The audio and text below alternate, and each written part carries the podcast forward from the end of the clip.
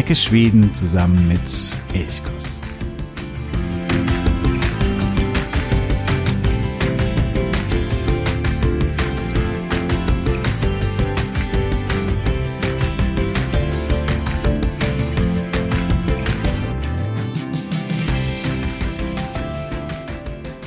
Siena, Siena. Es ist schon wieder September, der Herbst beginnt, der Sommer ist zu Ende. Ich hoffe, du hattest einen richtig, richtig schönen Sommer. Ich befinde mich noch immer in der Sommerpause, bin aber dann ab der nächsten Woche wieder zurück aus dem äh, Urlaub und ab der nächsten Folge da wird es dann auch wieder mit neuen, also wirklich mit neu produzierten Folgen weitergehen.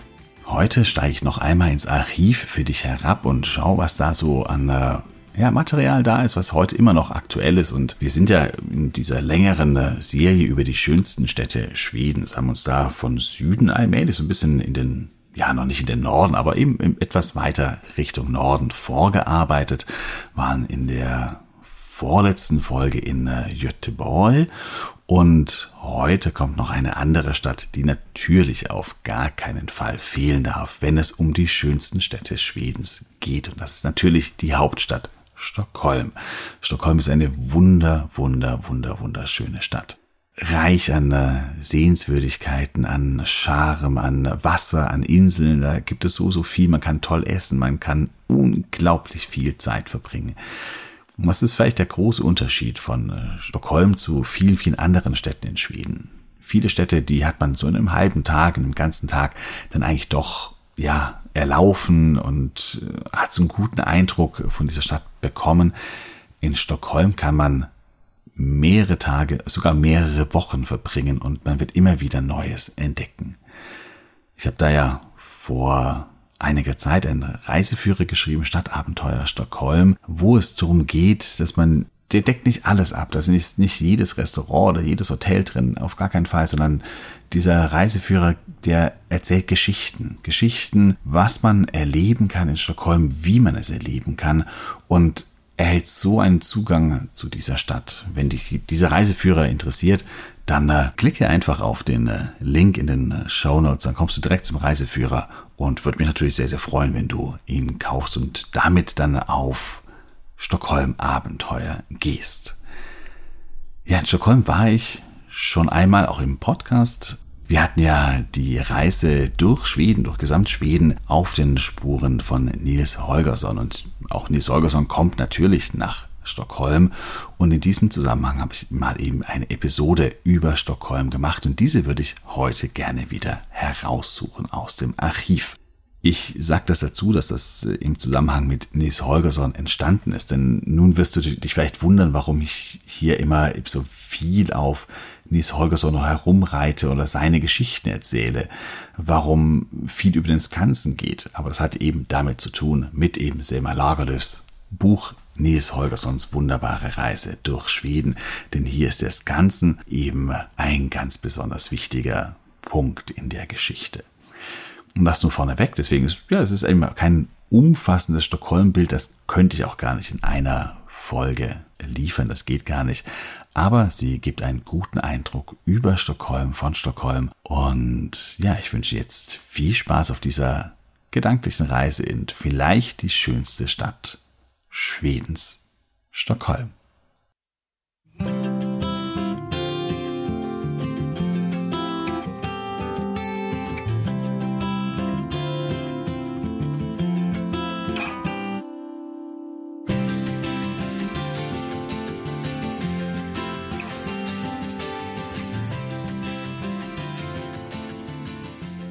Sie ist das Venedig des Nordens, sie wird auch Mähler-Drottningen genannt, die Königin des Mäleren. Und ja, königlich ist sie wahrlich, königlich und wunderschön. Es geht um die schwedische Hauptstadt, um Stockholm. Nach Stockholm kommt Nils Holgersson auf unserer Reise durch Schweden nun als Gefangener. Ich habe davon berichtet, wie er von einem Fischer in den Stockholmer Scheren gefangen geworden ist und dieser Fischer oder dieser Jäger, der verkauft nun Nies Holgersson an den Skansen, das große Freilichtmuseum, das schon zu Selma Lagerlöfs Zeiten existierte. Da noch sehr, sehr jung, Es wurde 1891 gegründet, aber es gab es eben auch schon. Und ja, vom Charakter her war das Kanzen, zu dem ich später noch komme, ähnlich wie heute. Und so kommt Nils in diese wunderschöne Stadt, aber eben als Gefangener und er kann sie gar nicht als etwas Wunderschönes wahrnehmen vielleicht, so wie wir heute Stockholm wahrnehmen können. Ich nehme dich heute mit auf einen Streifzug durch Stockholm. Mein Name ist Jo von Elchkuss und ich freue mich, dass du auch heute wieder dabei bist. In äh, Stockholm leben bald eine Million Menschen. Also im Jahr 2022, so rechnet man, soll die eine Million Grenze überschritten werden. Das betrifft aber nur, diese eine Million betrifft wirklich nur die Kommune Stockholm. Nimmt man auch noch angrenzende Kommunen, die mittlerweile mit der Stadt Stockholm einfach zusammengewachsen sind, zusammen, dann äh, sind wir bei ungefähr 1,6 Millionen und nimmt man den gesamten Raum Groß-Stockholm, dann leben hier 2,5 Millionen Menschen. Das sind ein Viertel aller Schweden, die hier in dieser Großregion Stockholm leben also in Stockholm oder rund um Stockholm, da verdichtet es sich in Schweden, auch wenn wir oft Schweden ja auch lieben oder mögen, weil es sehr, sehr einsam ist und weil man manchmal über Kilometer überhaupt niemanden trifft. In Stockholm, da ist es komplett anders. Stockholm ist sehr dicht besiedelt oder die, der Großraum Stockholm ist sehr, sehr dicht besiedelt und eben auch großstädtisch geprägt. Stockholm ist eine alte Stadt, aber lange nicht die älteste Stadt in Schweden. Wir haben schon drüber gesprochen, es gibt deutlich ältere Städte, wie zum Beispiel Sigtuna. Stockholm wurde erstmalig in Dokumenten oder in einer Urkunde genannt im Jahr 1252, was auch so als Gründungsjahr Stockholms gilt. Und zwar wurde Stockholm als Stadt von Birger Jarl gegründet. Birger Jarl, den kannst du auch noch, wenn du mal in Stockholm bist, besichtigen. Er hat einen, ja, einen goldenen äh, Sarkophag an einer Seite des äh, Staatshuses, also des Rathauses. Es sieht aus wie ein wirklicher Sarkophag, ist aber nur ein Fake-Sarkophag. Also da liegen keine Gebeine oder ähnliches darin. Birger Jarl gründet die Stadt, aber entscheidend für die Anfangsphase, dafür, dass Stockholm auch relativ schnell ziemlich groß wird. Dafür sind andere, also nicht der König zuständig, sondern dafür sind vor allen Dingen Kaufleute zuständig, deutsche Kaufleute. Dank der Hanse und den Hanse-Kaufleuten wird Stockholm groß. Groß ist relativ um 1500 hat Stockholm vielleicht 5, 6, 7000 Einwohner, was für damalige schwedische Verhältnisse aber tatsächlich sehr, sehr groß war. Aber groß ist, wenn man äh, Städte im Mittelalter betrachtet, immer sehr, sehr relativ. Ja, deutsche Kaufleute prägten die Stadt, ließen sie wachsen, bauten sie selbst auch mit auf. Das sieht man heute noch zum Beispiel an der Tyska Kyrkan, die äh, deutsche Kirche, die in Gamla Stan steht, die aus eigenen Mitteln von deutschen Kaufleuten aufgebaut wurde. Es gibt auch noch ein äh, altes Restaurant zum Franziskaner heißt das. Allein der Name verrät schon, okay, hier schwingt ganz viel deutsche Geschichte mit. Es gibt eine Sage, nach der der Franziskaner schon im 13. Jahrhundert existierte. Das ist aber wirklich nur eine Sage. Aber es gibt zumindest begründete Vermutungen, dass es den Franziskaner schon Ende des 15. Jahrhunderts gab. Also ein sehr, sehr altes Restaurant mit eben, ja, den Wurzeln oder mit dem Verweis darauf, dass Stockholm durch deutsche Hansekaufleute auch groß geworden ist. Woher Stockholm seinen Namen hat, das weiß man nicht so genau. Vielleicht, und das ist so die wahrscheinlichste Theorie, kommt der Name von Stock. Das sind quasi äh, Holzpfähle, die man in den Meeresboden gerammt hatte, um feindliche Flotten abzuhalten. Wo also ganz viele solche Holzpfähle nebeneinander in den Meeresboden gerammt waren, sodass eben andere Schiffe nicht mehr durchgekommen sind. Und diese Holzpfähle hießen Stockgar oder Stock. Und das wäre eben eine Erklärung, dass man um eine kleine Insel, also hier Gamlastan, die Insel Gamlastan oder auf der Gamlastan steht. Insel ist Holm oder Holme, dass hier um diese Insel, um diesen Holm quasi viele solche Pfähle eingerammt worden sind und daher der Name Stockholm. Das ist deswegen auch durchaus nachvollziehbar oder realistisch, da Stockholm oder Gamla Stan an einer strategisch unglaublich wichtigen und günstigen Stelle lag. Denn hier geht der Mäleren in die Ostsee über. Bei Slüssen zum Beispiel, U-Bahn, S-Bahn-Station Slüssen, dort ist der Übergang von Salzwasser zu Süßwasser. Oder andersrum von Süßwasser zum Salzwasser, wenn wir die Fließrichtung beachten. Wenn also hier in diesem Übergang verschiedene Pfähle in den Meeresgrund gerammt werden, dann konnte die Zufahrt zum Mähleren gesichert werden und der Mähleren war durchaus sehr, sehr wichtig. Ich habe auch in der vorletzten Folge über Sigtuna gesprochen, die alte große Stadt oder die erste wichtige Stadt Schwedens, die liegt am Mäleren und es gibt viele andere Städte am Mäleren, auch Birka, die alte Wikingerhauptstadt, liegt im Mäleren. Das heißt, den Mäleren oder den Zugang zum Mäleren abzusichern, das war auf jeden Fall eine sehr, sehr sinnvolle Aktion. Und genau an dem Zugang dort entwickelt sich dann also diese Stadt Stockholm. Das wäre eine Theorie. Es gibt noch andere Theorien. Eine zum Beispiel sagt, dass sich das von dem altnordischen Wort Stockar, also wo sich Wasser staut, ableitet, eben auch hier an dem Übergang vom Mäleren, also wenn der in die Ostsee fließt, dass es hier das Wasser sich staut und stockt, dass daraus quasi der Name Stockholm hergeleitet werden könnte. Aber die andere Theorie ist die, die zumindest in Forscherkreisen mehr Zuspruch erhält. Lange Zeit war Gamla Stan, also die heutige Altstadt, war Stockholm. Und es war im Norden auf Normalm und im Süden auf Södermalm gab es gewisse Besiedlungen. Im Norden ein Kloster, im Süden gab es verschiedene Mühlen beispielsweise. Aber im Laufe der Zeit griff die Stadt, als sie wuchs, immer mehr eben nach Norden, nach Normalm aus und nach Süden, nach Södermalm. Das waren so die nächsten Stadtteile, die besiedelt wurden, die Teil der Stadt wurden. Und so wuchs die Stadt immer weiter nach Kungsholmen, nach Wasastan, nach Kungslaudigorden, das was heute Östermalm ist. Und ja, so wuchs die Stadt immer mehr auf verschiedene Inseln, dehnte sie sich aus und heute steht sie eben auf mehreren Inseln gebaut. Und dadurch durch diesen Übergang von Mäleren zur Ostsee, durch die vielen Inseln und das viele, viele Wasser, das sich immer irgendwo in Stockholm befindet. Und egal wo man ist, man kommt früher oder später immer ans Wasser. Dadurch erhält Stockholm auch eine unglaubliche Magie. Von dieser Magie wird auch bei Nils Holgersson erzählt. Ich habe am Anfang schon gesagt, er wird gefangen genommen von einem Jäger oder von einem Fischer er wird an den Skansen verkauft oder an einen Menschen im Skansen, der ihn dort hält. Und dieser Mensch, der bekommt von einem anderen Herrn eine Geschichte erzählt über Stockholm, über die Entstehung oder über die Magie von Stockholm, woher diese Magie kommt. Zu einer Zeit, als die Insel, auf der heute Gamlastan liegt, noch nicht besiedelt war, gab es umliegend paar kleine Fischerdörfer. Und ein Fischer, der fuhr eines Tages heraus auf den See Mäleren.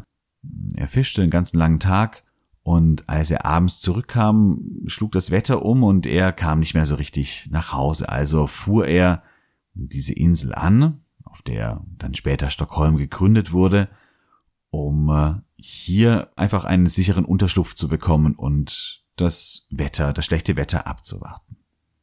Und als er da so sitzt es wird abends, es wird Nacht, sieht er plötzlich, wie aus dem Meer mehrere Meerjungfrauen heraussteigen, die, ja, sie haben kein klassisches Meerjungfrauen-Äußeres, sondern sie haben Robben Häute, die legen sie ab und darunter aus diesen Robben, da kommen dann wunder, wunder, wunderschöne junge Frauen heraus und sie tanzen, sie lachen, sie haben eine wunderschöne Nacht zusammen der Fischer, der beobachtet das und eine, die gefällt ihm ganz besonders. Und er schleicht sich, während diese Meerjungfrauen tanzen, an den Strand, wo ihre Robbenhäute liegen und nimmt diese eine Robbenhaut und versteckt sie unter einem großen Stein. Und als der Morgen naht und die Meerjungfrauen wieder zurück ins Wasser wollen, ziehen sie ihre Robbenhäute an, nur die eine eben nicht, weil sie ihre Robbenhaut nicht mehr finden kann. Die anderen verabschieden sich ins Wasser und die eine bleibt zurück.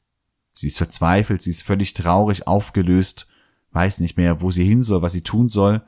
Und da kommt der Fischer heraus, stellt sich vor und ja, nimmt sie mit, mit seinem Boot mit zu sich nach Hause. Er ist sozusagen die Rettung in der großen Not und die äh, junge Frau, die schöne junge Meerjungfrau, findet Vertrauen zu ihm. Sie beginnt irgendwann mal im Laufe der Zeit diesen Fischer auch zu lieben. Sie heiraten, alle sind glücklich und, oder sie heiraten noch nicht. Sie sind auf dem Weg dann zur Hochzeit. Dort fahren sie wieder, als sie zur Kirche fahren wollen mit dem Boot über das Wasser. Und als sie an der Insel vorbeikommen, auf der der Fischer ja diese Meerjungfrau reingelegt hat und ihr das die Haut weggenommen hat, da glaubt er, naja, jetzt ist schon so viel Zeit äh, vergangen, jetzt wird sie meine Frau, ich kann ihr auch das Geheimnis verraten.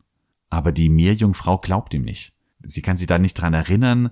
Sie äh, sagt, das musst du mir schon zeigen. Und der Fischer sagt, okay, gut, ich zeig dir das. Ich zeig dir, wo diese Robbenhaut liegt.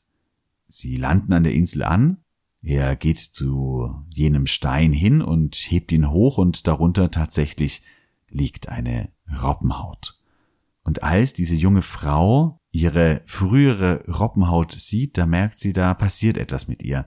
Sie nimmt diese Haut, zieht sie an und verwandelt sich wieder in ihre Robbe, springt ins Wasser und schwimmt weg.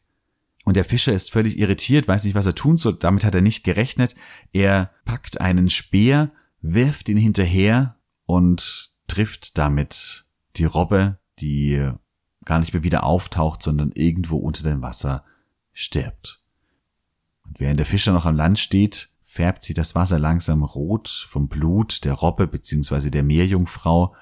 Das Blut wird an das Ufer geschwemmt und mit dem Blut entwickelt sich ein Glanz, ein magischer Glanz, der sich auf die ganze Insel legt, der sich überall dort, wo dieses Blut hinkommt, verbreitet.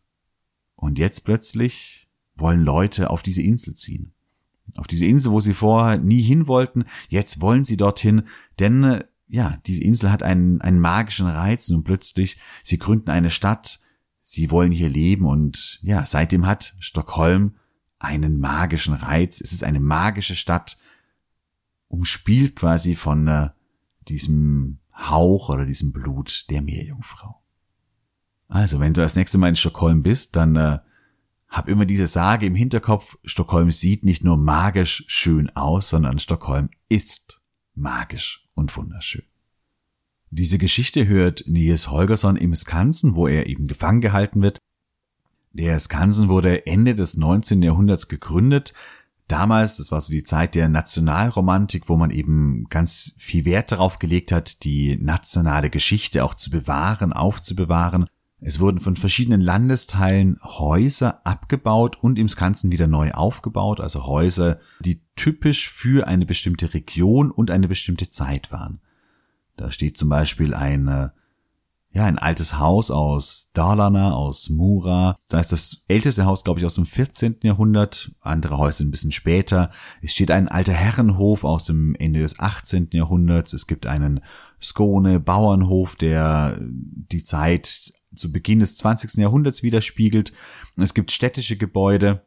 Also es ist ein riesiges Freilichtmuseum, so auch wie auch durchaus andere Freilichtmuseen gestaltet sind, aber mit dem großen Unterschied, dass es viel, viel größer ist und dass auch die Häuser beliebt sind. Also in den Handwerkshäusern, in diesen städtischen Handwerkshäusern, dort wird im Sommer zumindest dieses traditionelle Handwerk auch hm, vorgeführt. Also es gibt Leute, die in zeitgemäßen Kostümen dort sitzen, dort arbeiten und eben ihr Handwerk präsentieren.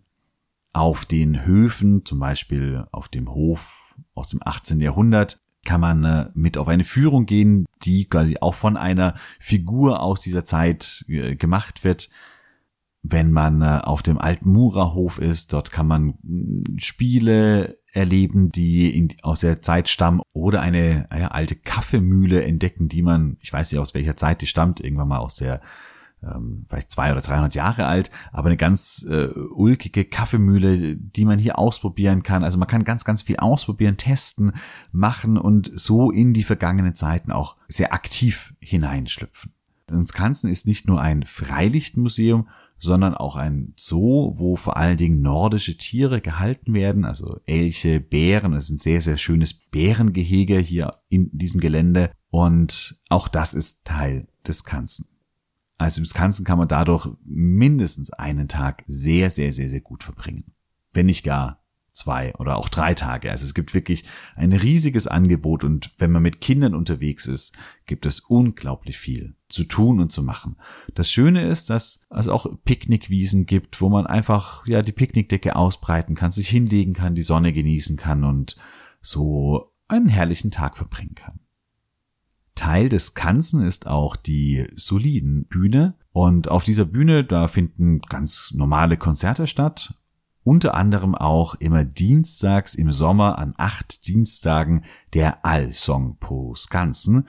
Und bei diesem Allsong, da war ich in diesem Sommer und das ist wirklich so eine unglaublich schwedische Veranstaltung. Also sehr, sehr, sehr, sehr typisch schwedisch.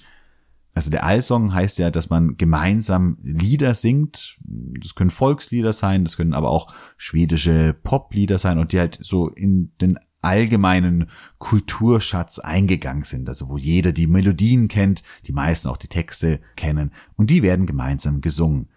Der Allsong Postkanzen wird auch live im Fernsehen übertragen, ist eine Mischung zwischen Konzert, also wo verschiedene Künstler auftreten, die immer ein eigenes Lied spielen oder mitbringen und dann immer noch einen Allsong präsentieren, den sie dann gemeinsam mit dem Publikum und mit der Moderatorin, Sanna Nielsen ist das, die auch Schweden im Jahr, ich glaube 2014 war es, beim Eurovision Song Contest vertreten hat. Ähm, genau. Da wird gemeinsam gesungen und das ist wirklich ganz faszinierend, diese Veranstaltung, weil sie sehr animiert ist und irgendwie auch ein bisschen künstlich ist, aber gleichzeitig auch diese Begeisterung, diese animierte Begeisterung irgendwann mal vollkommen auf das Publikum übergeht und man wirklich eine Stunde eine riesen Gaudi haben kann. Ich habe darüber auch einen kleinen Bericht geschrieben auf elchkus.de, wenn du da ein bisschen intensiver und ausführlicher das nachlesen möchtest.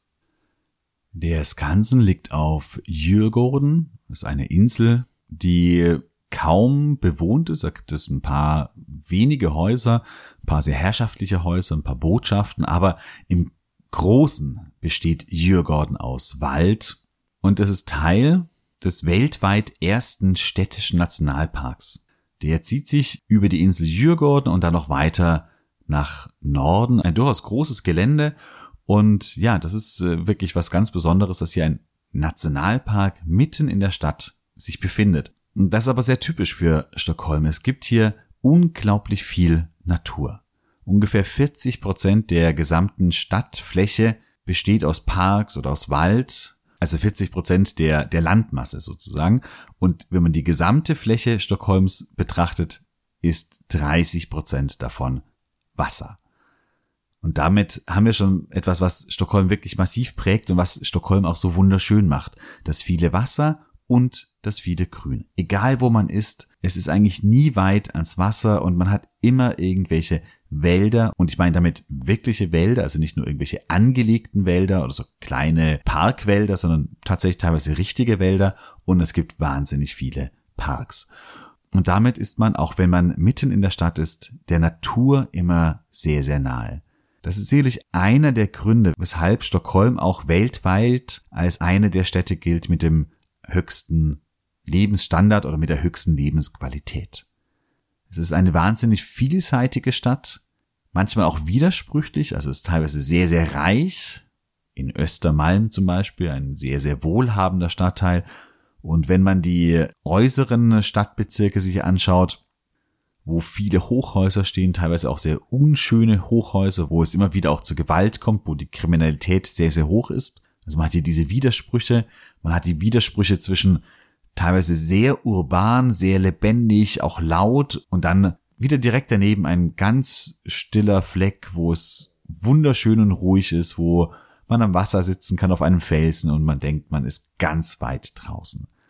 Also durchaus widersprüchlich oder gegensätzlich, aber, und das finde ich persönlich das Besondere bei Stockholm, diese Gegensätze wirken ganz selten wie wirklich krasse Gegensätze, sondern oftmals verbinden die sich sehr, sehr harmonisch miteinander. Das geht vielleicht auf Djurgården los. Wenn man im östlichen Teil ist, da ist wirklich, ja, Wald, Eichenwälder, da kann man wunderschön herumradeln.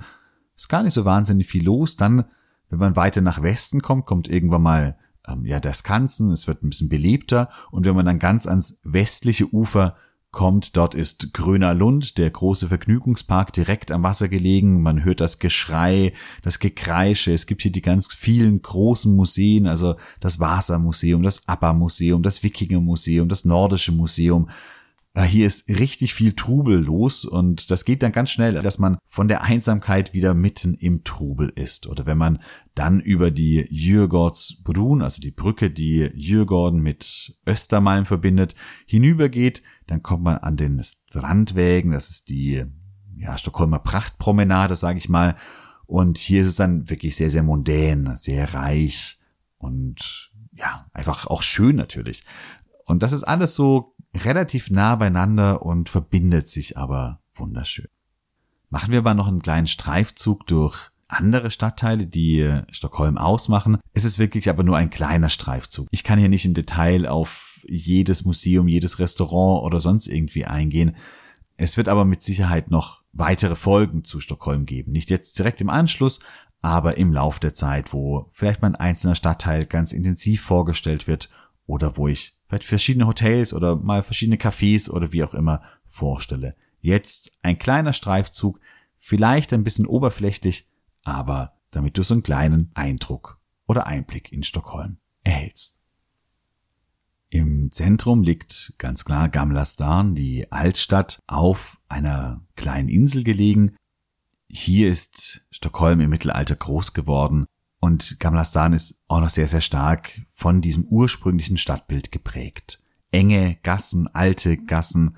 Es ist wunderbar zum Schlendern. Es sind oft hohe Häuser, die sind nicht mehr aus dem Mittelalter, sondern meistens aus dem 17. oder 18. Jahrhundert. Aber es sind trotzdem hohe Häuser, so kleine geschwungene Gässchen. Das ist sehr, sehr idyllisch, wunderschön, Kopfsteinpflaster. Hier kann man tagsüber natürlich wunderbar herumschlendern. Ich finde es aber vor allen Dingen auch abends schön, wenn dann die Straßenbeleuchtung angeht und es auch ein bisschen ruhiger wird. Dann finde ich Gamlastan richtig, richtig schön. Im Sommer tagsüber kann es teilweise auch sehr, sehr überlaufen sein. Vor allen Dingen durch die Westerlånggatan. Da schieben sich da manchmal die Touristenmassen hindurch. Es ist immer noch alles okay, man hält das aus, aber es ist durchaus auch nicht verkehrt, mal in der Nebensaison hinzukommen oder eben früh am Morgen oder dann abends durch die Gassen zu laufen. Während so im Zentrum und im Süden eben kleine Gassen das Stadtbild prägen, ist der Norden der Insel von Schloss, also vom königlichen Schloss und vom Reichstag. Der Reichstag liegt nochmal auf einer anderen ganz kleinen Insel, Helgeansholmen, aber diese kleine Insel ist ja nur mit einer kleinen Brücke verbunden, also ist mehr oder weniger mit Gamlastan zusammengewachsen. Die beiden Gebäude, also das riesige, wirklich monumental riesige Schloss und der Reichstag, die prägen den nördlichen Teil. Das Schloss ist sicherlich ein großes Highlight, vor allen Dingen für alle, die äh, das Royale auch mögen. Es ist ein enorm großes Schloss, mächtig. Für viele auch immer interessant die Wachablösung die täglich stattfindet, reizt mich persönlich nicht so sehr, aber das mögen viele und schauen da gerne zu. Aber es ist auch ja, auch spannend, einmal durch das Schloss hindurchzulaufen, dort sich das, äh, die Innenräume anzugucken, weil sie wirklich sehr, sehr eindrucksvoll verziert sind, äh, sehr, sehr prächtig, royal einfach sind. Man kann hier auch die Kronjuwelen in der Schatzkammer sich anschauen. All das ist möglich. Und eben direkt neben dem Schloss neben sozusagen dem monarchischen Teil der parlamentarische, der demokratische Teil, der eben ganz bewusst auch direkt neben das Schloss gebaut wurde. Ich habe gerade schon gesagt, Gamlastan kann teilweise sehr überlaufen sein. Wenn du nach Ridderholmen gehst, das ist eine kleine Insel, auch äh, Teil von Gamlastan, im Westen Dort stehen eher so Verwaltungs- oder juristische Gebäude und man kann hier nicht shoppen oder es gibt auch eigentlich so gut wie keine Restaurants oder Cafés. Aber dadurch ist es auch ein bisschen ruhiger. Das heißt, auch wenn man so ein bisschen da über die Insel schlendern möchte und ein bisschen, ja, einfach entspannt die Stadt genießen möchte, da ist man auf Ridderholmen sicherlich auch richtig. In Gabanastan gibt es sehr, sehr, sehr viele Restaurants, Cafés, Manche, vor allen Dingen in der Westerlongortan oder auch an, in der Österlongortan, sind sehr touristisch geprägt, oft auch ja eher teuer und von der Qualität gar nicht so wahnsinnig gut. Aber es gibt Ausnahmen. Zum Beispiel das Pastis. Ein äh, französisches Restaurant mit sehr, sehr, sehr guten Gerichten und auch extrem gutem Wein. Wenn man eher traditionell essen möchte, wäre das Slinger Bulton ganz interessant oder auch der Flying Elk. Das heißt, es gibt schon durchaus ein paar Restaurants, die sehr gut sind, in denen man wirklich gut essen kann, aber man muss in Gamlastan auch ein bisschen aufpassen, denn es gibt auch, ja, die nicht ganz so guten, wo die Auswahl an guten Cafés wirklich riesig ist, das ist im Süden von Gamlastan auf Södermalm. Södermalm ist der, ja, der junge Stadtteil, der hip Stadtteil, sehr studentisch geprägt. Ein Paradebeispiel auch für Gentrifizierung. Früher war Södermalm ein Arbeiterstadtteil, durchaus auch ein bisschen ärmlicher, heruntergekommener. Mittlerweile durchaus auch sehr teuer, sehr, sehr hip. Aber wenn man als Besucher nach Stockholm kommt, wirklich ein ganz, ganz toller Stadtteil, weil es gibt extrem viele gute Cafés. Man kann sie gar nicht aufzählen. Lasse i Parken im äh, Westen der Insel ist zum Beispiel so eines. Das ist wirklich so ein, ein schönes Café in der Natur. Da kommt man sich so ein bisschen vor wie in einem Café irgendwo auf dem Land. Aber es gibt das Wurma, es gibt das Café Rang, es gibt äh, verschiedene Filialen von Johann och Nyström und, und, und. Ein ganz besonderes Café ist vielleicht Älskade Traditioner, also geliebte Traditionen. Dort ist die Einrichtung so ein bisschen 50er, 60er Jahre geprägt, also der 1950er, 1960er Jahre.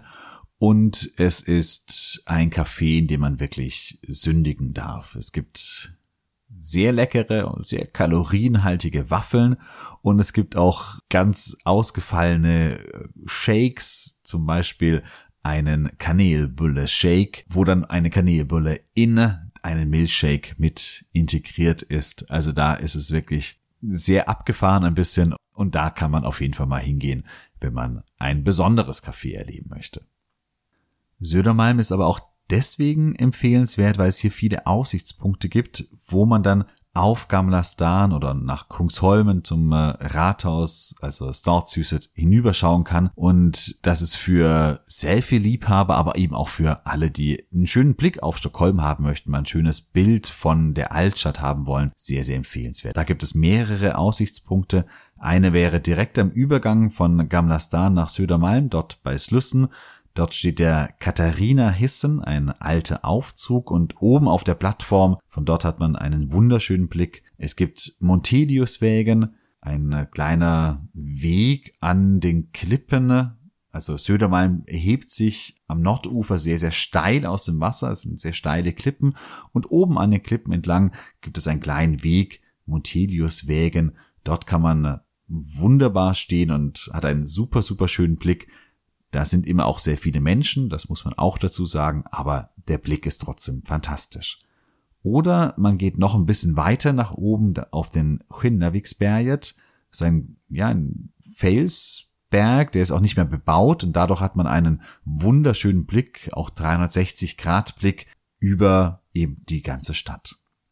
Hier oben kannst du auch ein Picknick mitnehmen oder dir irgendwo eine Pizza holen oder irgendetwas anderes zu essen holen dich dort oben mit einem Bier hinsetzen und einfach den Sonnenuntergang genießen. Das ist richtig, richtig schön. Södermalm ist auch zum Shoppen ein gutes Ziel. Vor allen Dingen für jemanden, der kleine Boutiquen mag. Da gibt es viele, einerseits so rund um äh, Maria Torjet, da gibt es einige, und dann in äh, Sofo, south of Folkungagartan, also Sofo angelehnt an Soho in äh, London und in New York. Gibt es einen Stadtteil oder ein Stadtviertel, das ja besonders hip ist, das sich eben sehr geschickt auch vermarktet als sehr, sehr hipper Stadtteil? Und dieser Stadtteil nennt sich eben selbst Sofo South of Folkungagartan und darin steckt dann schon eben die Lagebeschreibung, also das Gebiet südlich der Folkungagartan und östlich der Jötgatan. Das ist Sofo. Hier gibt es sehr viele tolle Cafés und es gibt eben auch viele kleine Boutiquen, wie zum Beispiel Grandpa oder Selma och Louise. Und da gibt es richtig tolle Sachen, wo man schön entlangschlendern kann und toll shoppen kann. In ganz Södermalm, ähnlich wie auch in Wasserstan im Norden, gibt es auch viel Vintage Second-Hand Läden. Wer also auch da gerne stöbert und auf die Suche nach ausgefallenen Stücken geht, der ist auch in Södermalm absolut richtig. Da ist vielleicht Herr Judith zu nennen als kleine Empfehlung oder auch Brandstachunen.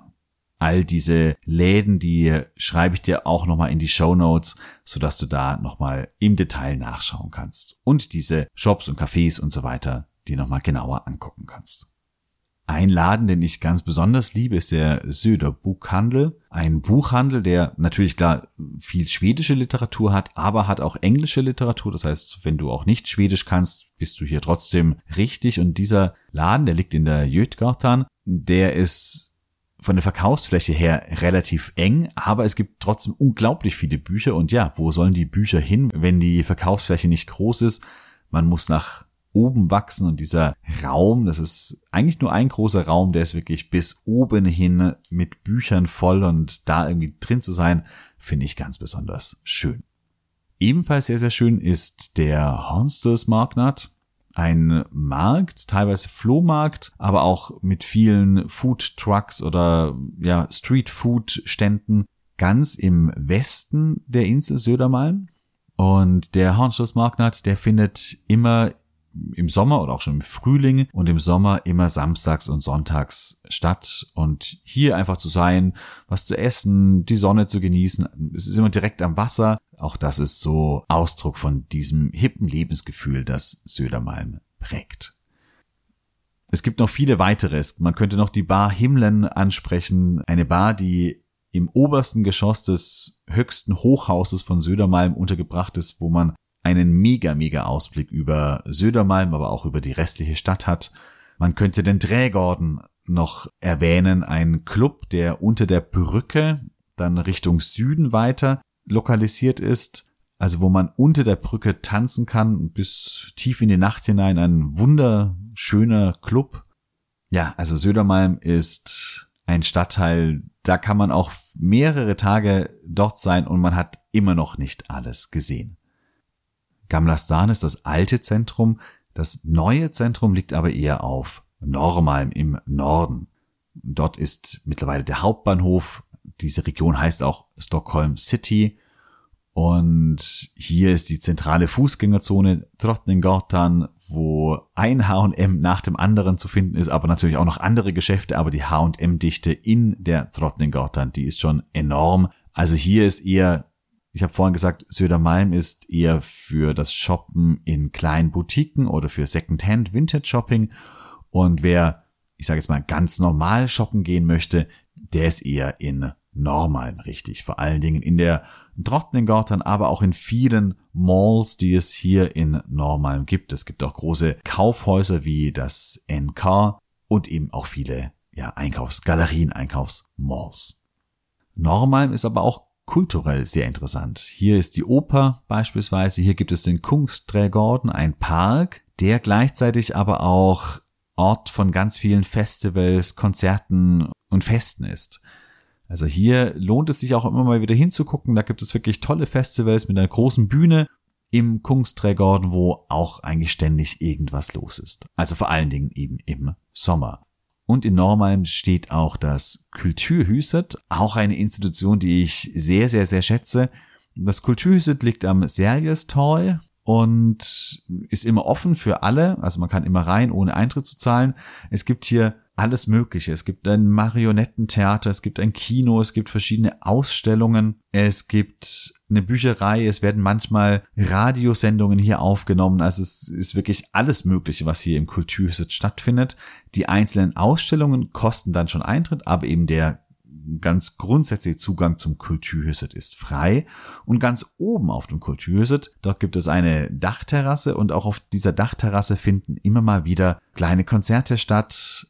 Es gibt ein Filmfestival, wo hier Filme gezeigt werden und es gibt ein schönes Café und Restaurant, wo man eben auch herrlich sitzen kann und den Blick über den Sergestol schweifen lassen kann.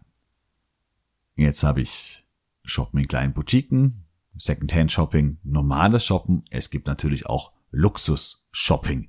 Auch das ist in Stockholm möglich und da ist dann eher Östermalm die richtige Adresse. Vor allen Dingen die Berge Jarlsgatan, wo sich ein Luxusshop an den anderen reiht. Also da findet sich dann zum Beispiel Louis Vuitton.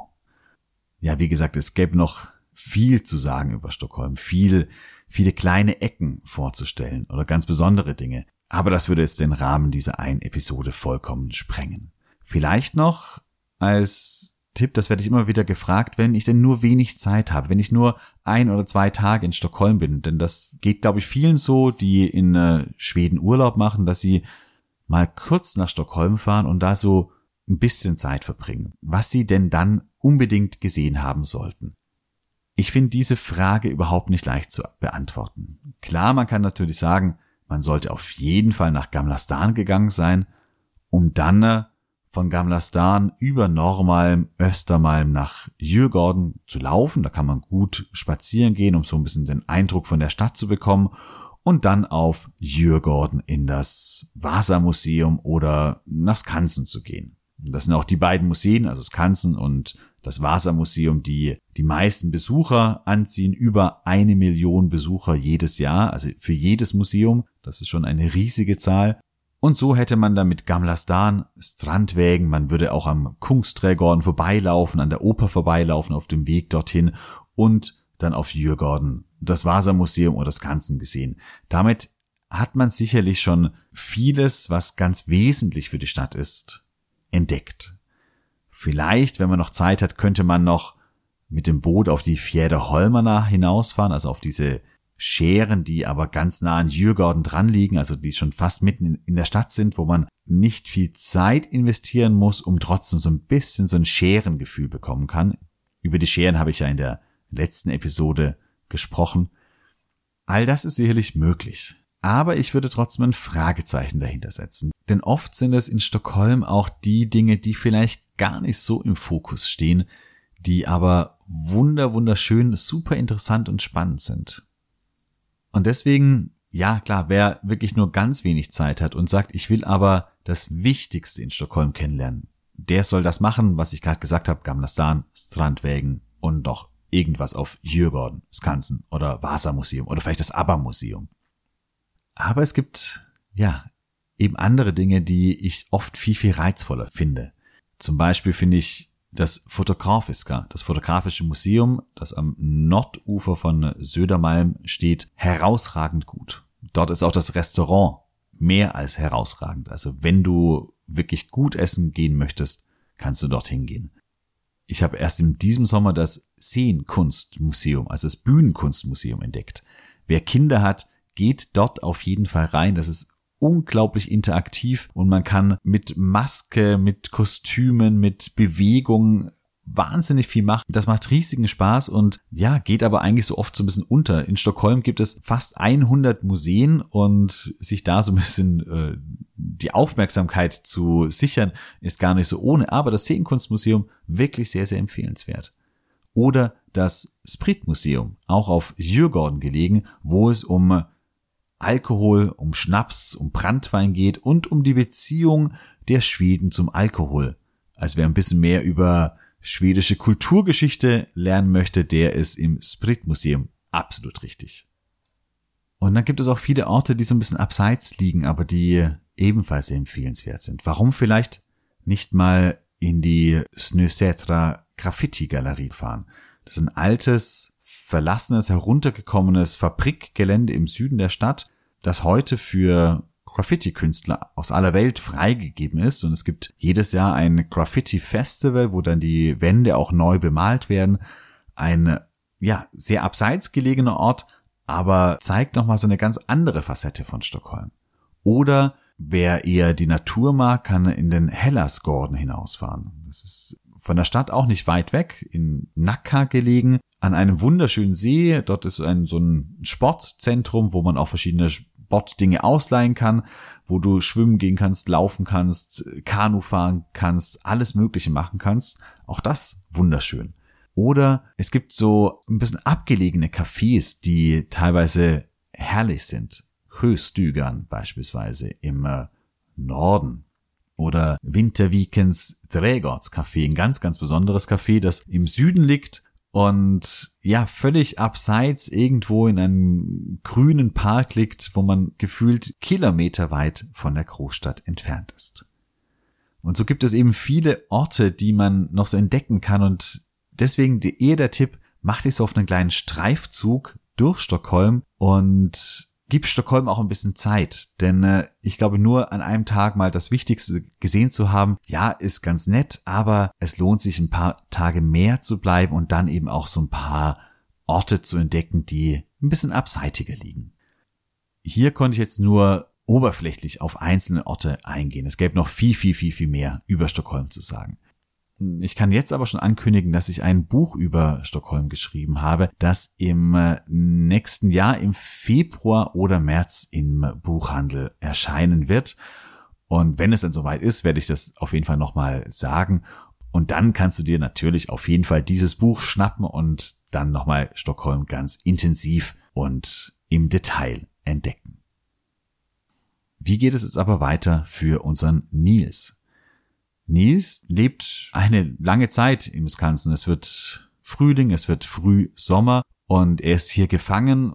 Ihm gefällt es durchaus. Er kann Kontakt mit vielen Tieren aufnehmen, ähm, viele Tiere kennenlernen, die hier im Wisconsin leben. An einem Tag kommt er am Käfig der Adler vorbei, die in diesem Käfig ja sehr, sehr traurig sind, weil sie nicht mehr fliegen können, weil sie die Freiheit nicht mehr haben. Und er entdeckt, dass hier ein Adler ist, der neu hinzugekommen ist und der sieht besonders traurig aus. Und er schaut genauer hin und stellt fest, das ist Gorgo. Gorgo der Adler, der in den Scheren mit Martin, der Hausgans, gekämpft hat und dann, als er gehört hat, oh, der gehört zu Akka, sofort seine Krallen von Martin gelassen hat. Und dieser Gorgo ist gefangen genommen worden und nun auch in einem Käfig. Nils nimmt Kontakt zu Gorgo auf und feilt über mehrere Nächte hinweg die Metallträte des Käfiges hindurch, bis eben ein Loch entsteht, das groß genug ist, dass Gorgo hindurchpasst. Ja, und Gorgo nimmt natürlich Nils mit. Gemeinsam fliehen sie aus dem Skansen und sind wieder in Freiheit. Und wie es dann weitergeht, das kommt dann in den nächsten Episoden. Ich würde mich freuen, wenn du auch dann wieder dabei bist. Bis dahin, hab eine tolle Woche. Hade so bra. Wie hörst.